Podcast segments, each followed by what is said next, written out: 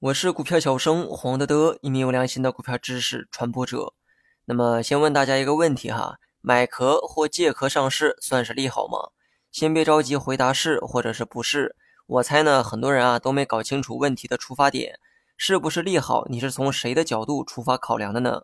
是壳公司还是买壳公司？这是不是被你忽略到的问题？那么先说一下结论：对于多数投资者来说，只能接触到壳公司。所以啊，这个问题呢，你也只能从壳公司的角度去衡量，因为买壳公司它不是上市公司，普通人呢是没有机会接触到的。上市公司啊都是公众企业，财务经营都是对外公开的，股票呢也可以自由的买卖。但非上市公司，普通人根本参与不进去。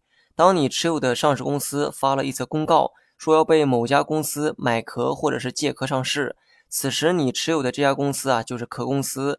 那么这则消息对这家壳公司来说是利好吗？其实啊，是不是利好呢？主要看买壳公司的实力如何。因为换壳之后，你所持有的这个公司本质上已经变成了另外一家公司。如果买壳公司各方面都比壳公司优秀，那显然会是一个利好消息。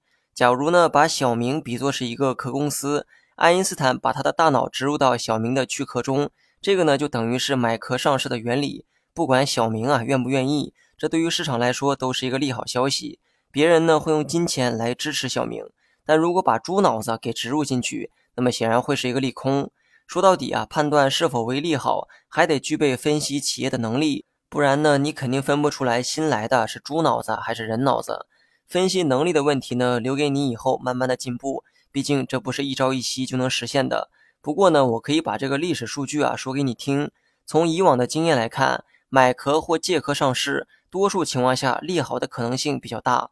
道理啊也很简单，买壳的企业既然能买下壳公司，某种意义上就证明了比前者优秀。只不过因为某些原因呢，自身没有达到上市的条件，所以才以买壳或借壳的方式间接上市。好了，本期节目就到这里，详细内容你也可以在节目下方查看文字稿件。